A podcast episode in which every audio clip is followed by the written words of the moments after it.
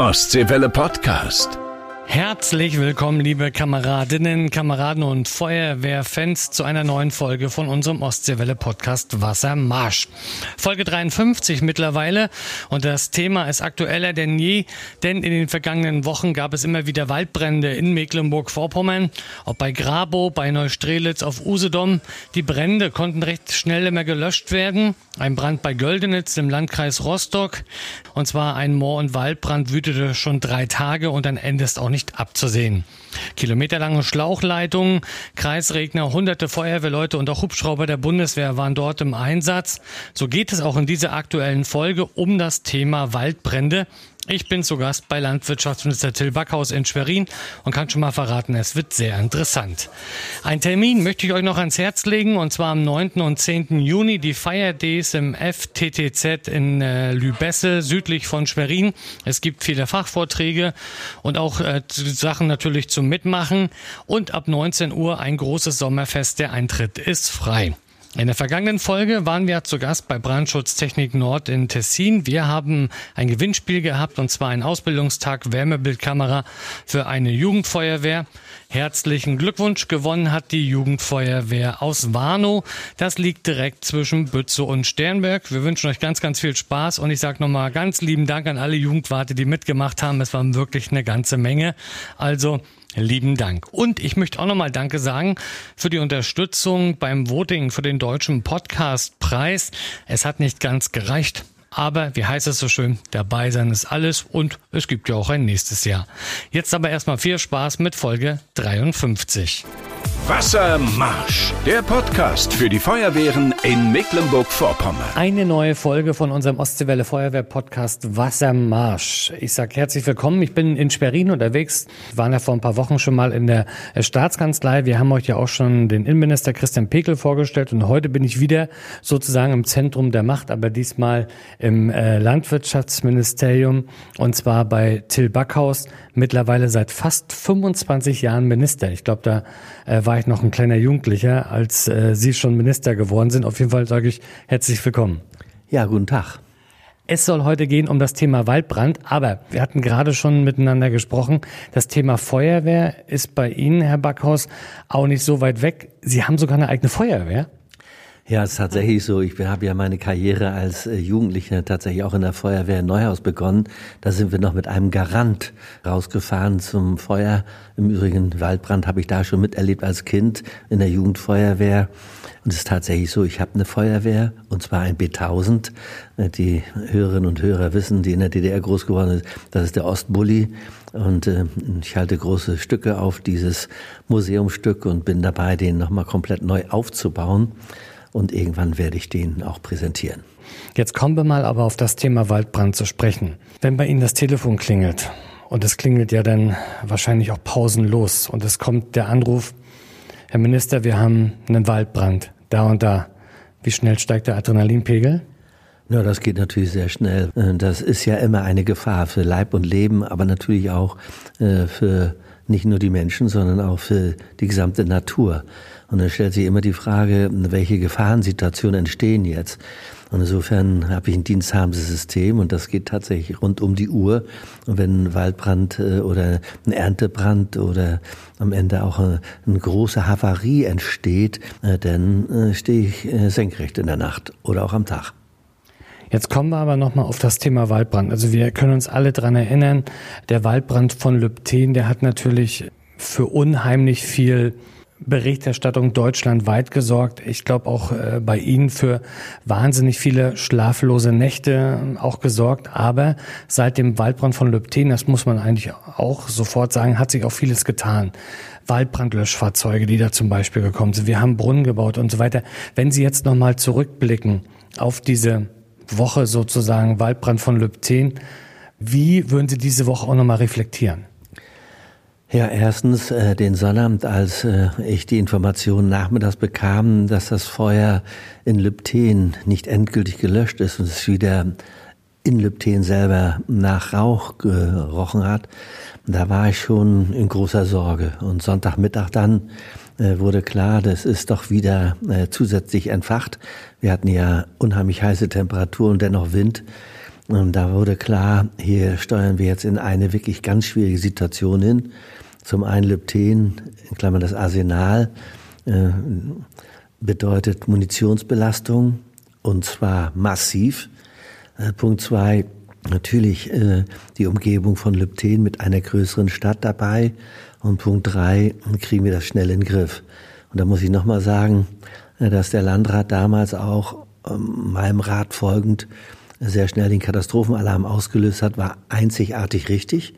Natürlich haben die Feuerwehren eine hervorragende Arbeit gemacht, aber ohne die Bundeswehr und deren Einsatz, aber auch das Technische Hilfswerk und auch die rückwärtigen Dienste, wenn man sich überlegt, das sind mehr als 3000 Leute im Einsatz gewesen, in Schichten. Dass es gelungen ist, dieses Feuer dann doch schnell auszukriegen, relativ schnell, mit vereinten Kräften und dann natürlich auch mit taktischen Maßnahmen, äh, die uns an die Grenzen der Verfügbarkeit der Technik geführt haben äh, und das dann aber auf der anderen Seite doch äh, exakt ja 984 Hektar Wald abgebrannt sind und die Rauchschwaden, wenn man sie gesehen hat, bis nach Berlin mehr oder weniger sichtbar waren, ist das bei mir noch präsent, als ob es gestern war. Und da ist für mich inhaltlich klar geworden, es geht so nicht mehr mit der Ausstattung hm, äh, bei den Feuerwehren weiter. Darauf basierend hat es auch in der Nacht mehrere Auseinandersetzungen gegeben, ich vergesse ich auch nicht, äh, im Übrigen mit Lorenz Graffier. Darin ist dieses äh, 55 Millionen Programm gemündet. Ja. Da kommen wir gleich nochmal, also kommen wir auch nochmal drauf zu sprechen. 55, also das äh, 50 Millionen Euro Paket, ja. Wir haben neue Waldbrandlöschfahrzeuge bekommen. Ja, die Feuerwehren, die sind mittlerweile auch ausgeliefert hier bei uns in Mecklenburg-Vorpommern. Aber es hat sich rund um den Platz auch was getan. Was nützt uns ein Fahrzeug, wenn wir kein Wasser haben? Ja, das haben wir natürlich da auch erkannt, äh, dass im Übrigen dieser Truppenübungsplatz, der ja mal eine militärische Einheit war, da gab es damals eine Berufsfeuerwehr, ist alles abgeschafft worden. Die Zisternen oder auch die, die Brunnen waren überhaupt nicht mehr verfügbar oder gar nicht mehr da. Und da ist klar geworden, was nützt mir denn die beste Technik, wenn ich ans Wasser nicht rankomme? Und insofern äh, kann ich auch sagen, äh, die Bundesforst in Form der BIMA, die haben wir dann ja auch inzitiert, äh, denen ist klar geworden, sie sind Eigentümer, das ist eine Bundesliegenschaft. Und die BIMA, die Bundesimmobiliengesellschaft, ist dafür verantwortlich, Mittlerweile sind Brunnen gebohrt und auch Zisternen auf Vordermann gebracht worden und im Übrigen auch die Waldbrandschutzmaßnahmen, ähm, äh, Brandriegel gebaut, die unterhalten und wir arbeiten ja gemeinsam mit der BIMA auch daran, äh, unser Waldbrandschutzkonzept umzusetzen, dass um die Dörfer herum im Übrigen die Munition abgesucht wird. Da sind immense Mittel, ich glaube 42 Millionen Euro jetzt bereitgestellt worden, so dass man, wenn man so will, um die Ortschaft herum äh, ein ein Kilometer Streifen entwaldet, die Munition ähm, äh, geborgen wird und dann mit schwer entflammbaren äh, äh, Bäumen, wenn man es so will, also Laubbäume, äh, dann äh, ein Sicherheitsgürtel um die Dörfer rumgelegt wird. Da sind wir, haben wir angefangen mit. Eine Kritik muss ich trotzdem äußern. Es gab einen Bundesinnenminister, ich glaube, der hieß Seehofer, ja, war so, der hat damals zugesagt, jetzt wird im Übrigen auch auf Bundesebene in Richtung der Hubschrauber was getan nämlich Wasser an die Polizeihubschrauber anzuhängen. Ähm, man hat äh, von einem Wert von insgesamt 200 Millionen gesprochen. Äh, bis heute ist da leider nichts nach meinem Kenntnis, äh, ähm, nach meiner Kenntnis passiert. Und es sollte insbesondere auch äh, gerade für munitionsgefährdete Bereiche sollte Technik entwickelt werden und angeschafft werden, äh, die dann auch bundeszentral eingesetzt werden können, um bei großen Waldbränden oder Flächenbränden dann auch diese besonders gesicherten Fahrzeuge einzusetzen habe ich neulich gerade gehabt mit Stefan Sternberg. Äh, den hatte ich nämlich auch zu Gast im Podcast und er hat mir gesagt, wenn Herr Seehofer, was er damals versprochen hat, nur zehn Prozent davon gehalten hätte, dann wäre er schon glücklich äh, als Landrat. Hat sich nun anders ergeben. Aber wir haben jetzt natürlich Lypten als eine Fläche. Wir brauchen uns aber nichts vormachen. Wenn ich äh, in die Ecke schaue vor Pommern-Greifswald, jede Menge Waldregionen, die wir da haben. Wir brauchen den Müritz Nationalpark uns nur angucken. Wenn da irgendwie ein Feuerwehr, äh, wenn da ein Feuer ausbricht, ein Waldbrand ausbricht, eine Katastrophe. Früher kann ich mich dran erinnern, hatten wir Türme, da saßen Leute drauf mit dem Fernglas, die sind da hochgeklettert, acht Stunden haben die dann da oben wahrscheinlich gesessen und die Natur beobachtet. Mittlerweile gehört das der Vergangenheit an. Wir haben ja in Miro die Waldbrandzentrale. Wie werden unsere Wälder, zumindest was feuertechnisch das Ganze betrifft, überwacht? Da bin ich auch ein bisschen stolz drauf, wenn ich das so sagen darf, dass unsere Landesforst in Miro die Waldbrandzentrale äh, steuert. Und ähm, es ist tatsächlich so, die Türme, die Wachtürme sind nicht mehr mit Menschen besetzt, sondern äh, zum großen Teil abgebaut worden. Wir haben mittlerweile 24 Kamerastandorte. Das sind hochauflösende moderne Kameras. Äh, ich sag mal im Vergleich, das sind die äh, Kameras, die mit auf den Mars geflogen sind. Also diese technische mhm. äh, Variante äh, und die uns die Bilder vom Mars geschickt haben auf die Erde zurückgeschickt haben, also hochmodern. Äh, und die sind in der Lage, äh, insbesondere unsere, äh, wo die, wo die Brandgefahr sehr hoch ist, das sind ja insbesondere die leichten Sandstandorte und die Wälder, die in der Regel mit den Kiefern und Nadelbäumen bestellt und bestockt sind. In diesen Gebieten sind diese Kameras errichtet worden und insofern leisten unsere Leute dort eine wirklich hervorragende Arbeit und wenn man man da ein paar Mal schon gewesen ist. Das ist faszinierend, äh, wenn eine Rauchschwade oder eine Staubschwade hochgeht. Das wollte, nämlich, das wollte ich nämlich gerade fragen. Also ich persönlich muss zugeben, ich glaube nicht, dass ich irgendwie aus, aus zwei, drei Kilometern unterscheiden könnte, ist das jetzt Nebel oder ist das jetzt Rauch oder ist da möglicherweise auch ein Bauer, der da gerade äh, sein Feld bearbeitet. Aber mit deren Technik äh, funktioniert. Ja, das ist tatsächlich so. Es ist faszinierend, äh, dass erstens unsere Mitarbeiter natürlich ein geschultes Auge haben. Ähm, zum einen und auf der anderen Seite die Technik, äh, die künstliche Intelligenz, der Digitalisierung wird da immer genauer. Das heißt also, die Kamera macht ja eine rundum äh, Absicherung und sie erkennt, wenn da eine Art von Staub oder Rauch entsteht, dann geht sie automatisch in, in diese Richtung und dann können unsere geschulten Mitarbeiter schon äh, zu 90 Prozent sagen, na, ist das, ist das ein Brand? Dann zoomen sie ran und dann sehen sie tatsächlich, es ist entweder ein Entstehungsbrand oder ist es ein Landwirt, der dort erntet oder ein Auto äh, tatsächlich äh, auf einem Feldweg fährt, der eben nicht befestigt ist und da Staub nach oben driftet. Also das ist eine wirklich tolle Investition, kostet natürlich alles Geld. Das haben wir in den letzten Jahren im, pro Jahr im Durchschnitt äh, gut 500.000 Euro aufgewendet, aber der Erfolg gibt uns recht. Äh, wenn ich mir das mal anschaue in der Statistik, von 1990, habe mir das nochmal angesehen, wo wir 1991, kann man sich vielleicht auch noch dran erinnern, 92 doch äh, Brände hatten von 250 Hektar. Aber in den letzten Jahren und der Ausreißer von Lübten, den haben wir schon angesprochen, das waren ja äh, verflixte äh, Situationen. Ja. Aber ansonsten kann man äh, im Durchschnitt äh, doch tatsächlich sehen, durch die äh, verbesserte Ausstattung, aber auch durch, durch das schnelle Eingreifen der Feuerwehr ist es gelungen, diese Brände äh, schnell in den Griff zu bekommen. Ich hoffe natürlich sehr vor dem Hintergrund der des Klimawandels und auch der Dürresituation, die wir ja gerade auch im Vorsommerbereich oder im Sommer haben, dass wir verschont bleiben. Jetzt ist natürlich so, wenn ich jetzt äh, schaue aus einer gewissen Entfernung, ich persönlich glaube ich, würde Probleme haben zu sehen, ob das Feuer zwei Kilometer weit weg ist, drei Kilometer weit oder vier Kilometer weit weg ist. Gibt es da auch technische Möglichkeiten, das Feuer, sage ich mal, genau auch zu lokalisieren? Ja, die gibt es. Also erstens geht es natürlich immer bei einem, einer, einer Brandentstehung um Schnelligkeit. Und das Zweite, deswegen gibt es die Peilung. Dann habe ich, nehme ich die eine Kamera und ich kann auf die andere zuschalten mit dem zweiten oder dritten Bildschirm, auch drei, und peile dann nochmal an von der anderen, aus einer anderen Perspektive.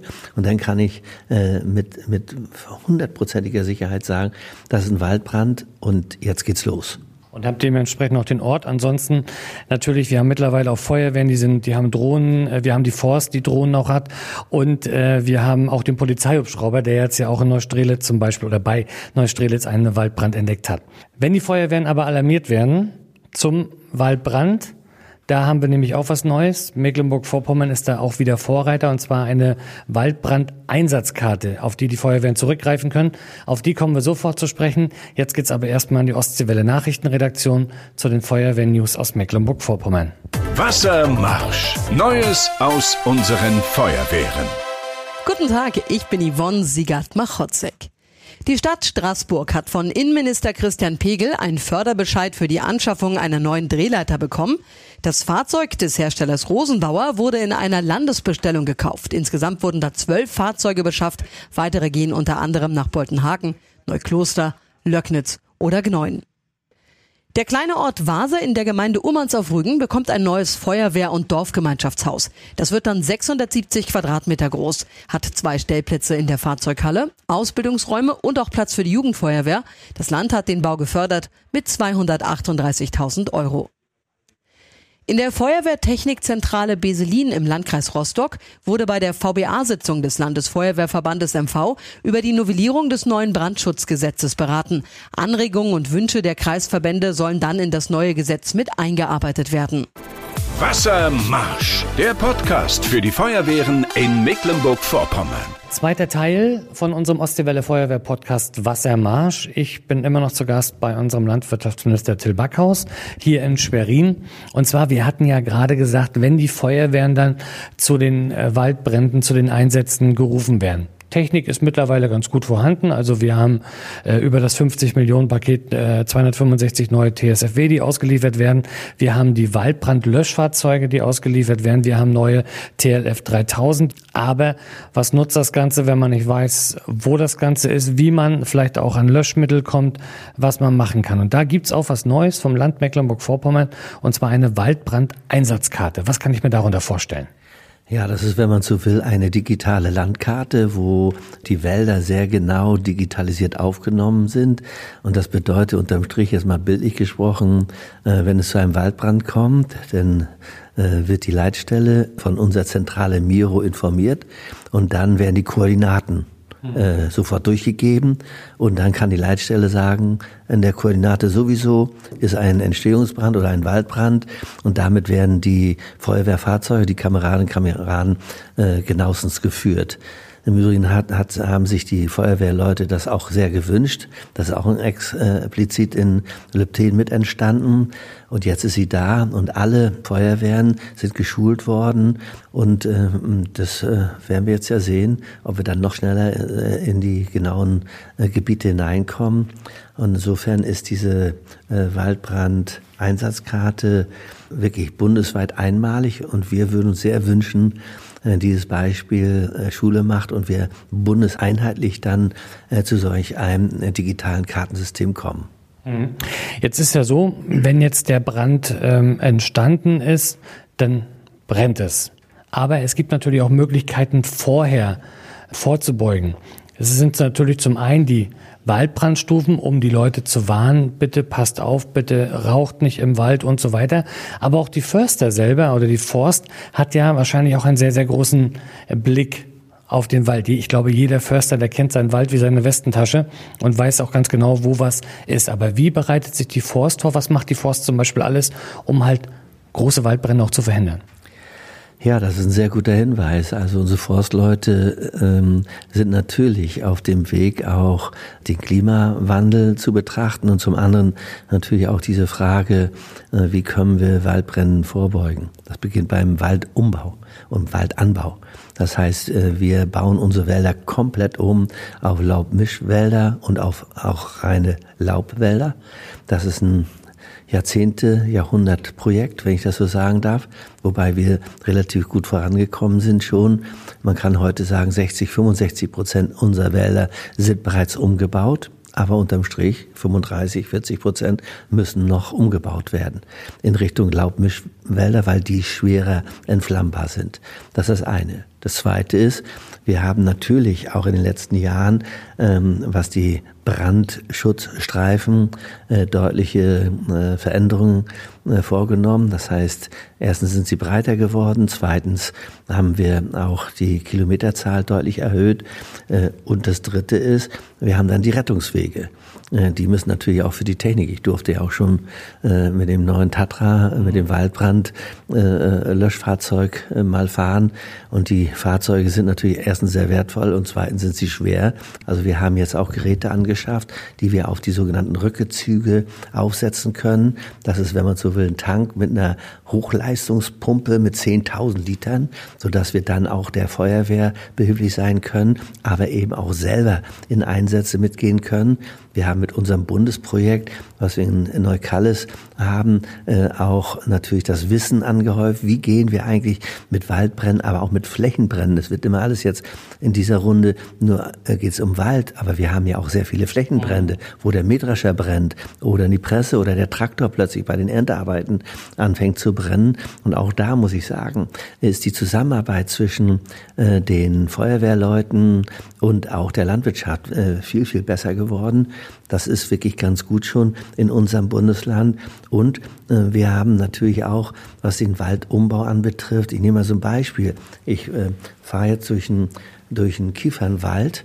Da sind wir jetzt an den Wegen dabei, um die Brandlast, kann man sich vielleicht auch vorstellen, zu minimieren, dass man Astung vornimmt. Denn das Schlimmste, was passieren was passiert ist, wenn zum Beispiel das Feuer dann in die Krone übergeht und wenn von Kronbrand äh, dann die Rede ist, dann ist ja vollkommen klar, wenn die Krone brennt, das sind wie Fackeln, dann springt das auch äh, über und es geht alles sehr, sehr schnell.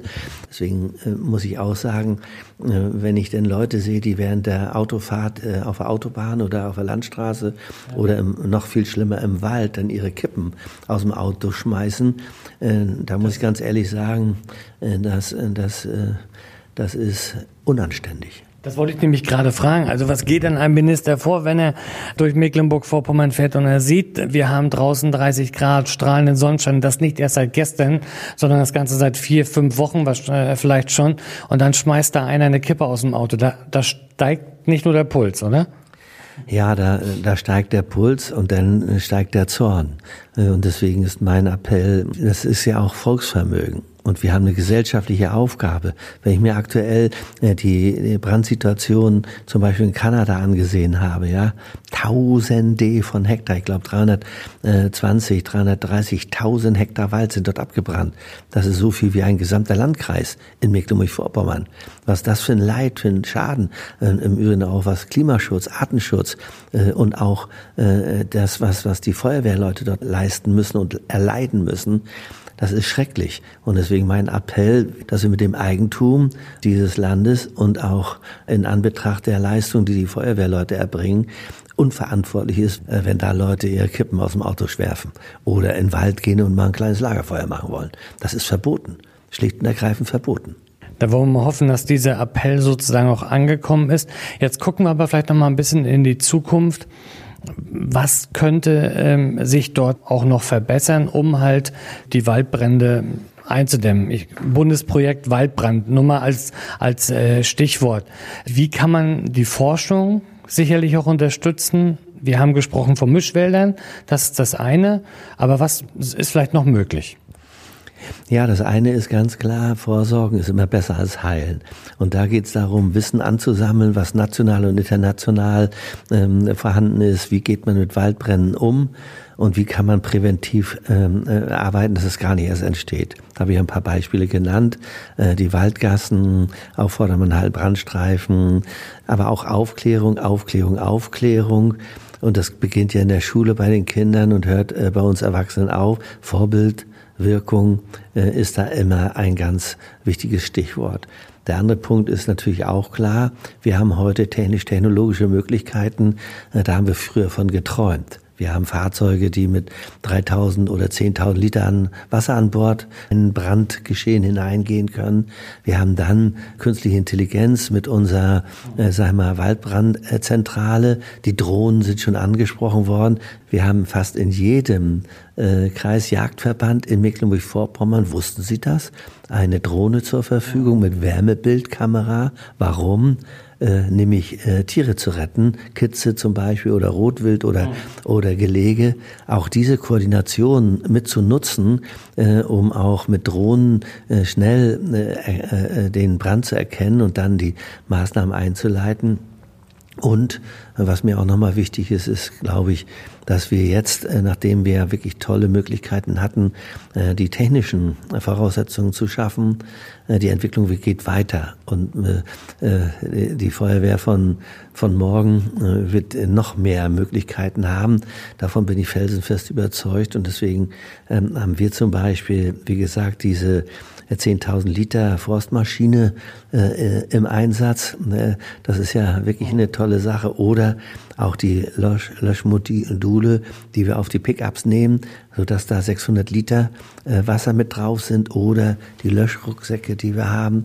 Aber am Ende wird es auch darum gehen, dass wir ausreichend Leute und Personal zur Verfügung haben. Und deswegen ist mein Appell auch, natürlich, äh, dass wir junge Leute motivieren, äh, auch äh, in diesem Bereich mitzumachen und äh, dass wir äh, diese Verantwortung innerhalb des gesamten Landes nicht nur immer ähm, bei der Feuerwehr sehen, sondern und dem Dank auszusprechen, sondern es geht auch die, die im nachgeordneten Bereich sind. Das beginnt bei der Polizei, wo ich auch immer wieder sage, gibt es eine ganz enge Zusammenarbeit. Das geht zu unseren Forstleuten, das geht zu unseren Landwirtschaftsbetrieben und es hört letzten Endes auch auf bei der Versorgung äh, der Kolleginnen und Kollegen, wenn sie im Brandeinsatz wird. Die werden mich immer vergessen, nämlich die für Getränke für, Essen und für die Versorgung äh, äh, äh, dann auch die Verantwortung übernehmen. Und da muss ich wiederum sagen, äh, Lepten ist da präsent bei mir, als ob es gestern war. Und dass das so alles gut abgegangen ist. Am Ende hat die Natur gelitten, aber es ist niemand zu Schaden gekommen. Und dass wir damit deutschlandweit auch gezeigt haben, dass wir eine sehr, sehr enge Zusammenarbeit mit den Behörden haben, mit den Landkreisen, mit den Kommunen und äh, natürlich und insbesondere auch mit den Hilfskräften. Und da kann ich nur immer wieder Danke sagen. Und am besten ist, wir passen alle gut aufeinander auf und es mögen, möge bitte solche Brände nicht wieder geben. Das war ein schönes Schlusswort. Ich sage ganz, ganz lieben Dank, dass ich ähm, hier sein durfte. Wünsche Ihnen, Herr Minister, natürlich alles, alles Gute. Ja, und äh, wir hoffen mal, dass wir demnächst wieder ein bisschen Regen kriegen und dass sich die Waldbrandsituation bei uns im Land oder die Gefahrensituation doch äh, senkt. Und äh, wir hoffen natürlich auch für die Feuerwehren in Mecklenburg-Vorpommern, dass es in diesem Jahr nicht so viele Einsätze gibt. Ja, ganz lieben Dank. Ja, vielen, vielen Dank. Ostseewelle Podcast.